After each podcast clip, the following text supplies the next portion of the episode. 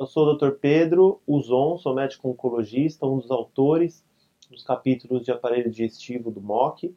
Eu estou aqui na ASCO 2019 em Chicago e eu vou falar um pouquinho de alguns dados de cólon adjuvância que foi apresentado agora.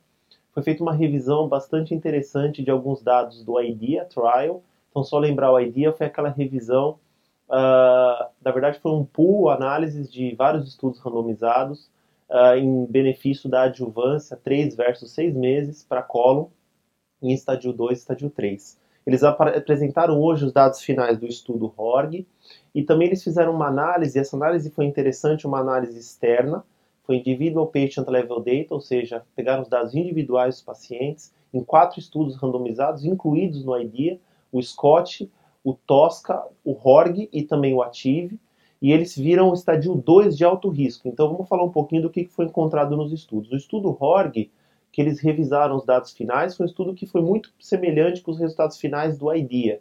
Então a gente viu um benefício, uma diferença pequena em 3 versus 6 meses, mas quando avalia-se o FOLFOX com o CAPOX, a gente vê que a não inferioridade do CAPOX ela existe, tanto para estadio 2 de alto risco como para estadio 3 de baixo risco, assim como o mesmo foi mostrado no IDEA, mas com Full Fox não vimos essa não inferioridade. Então, Full Fox mostrou-se que seis meses ah, é melhor do que três meses e Capox três meses é, é, não inferior.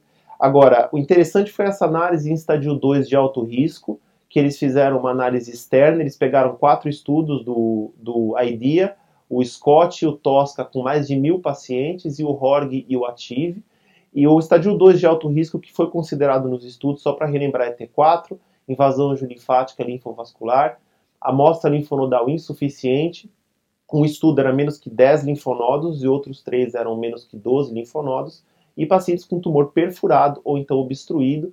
Esses pacientes, então, foi avaliado o benefício de 3 versus 6 meses, especificamente nesse grupo de pacientes.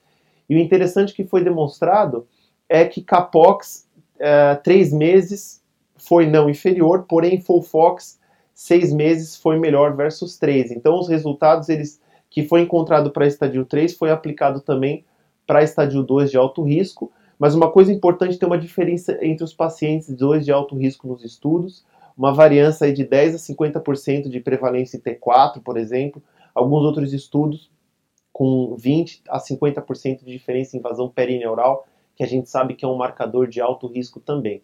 Então, de um modo, uh, ele, esses, essas análises todas confirmam o dado que a gente já sabe, se for da Capox, Capox é, pode ser considerado três meses como não inferior, e se for considerar Full Fox é seis meses. Porém, a gente tem que entender um pouco mais o peso de, é, dessas específicas caracterizações de estádio 2 de alto risco, que para nós parece ainda que não está bem ah, estabelecido, por exemplo, se é mais risco T4 ou, por exemplo, se é mais risco invasão perineural. Acho que é isso, muito obrigado.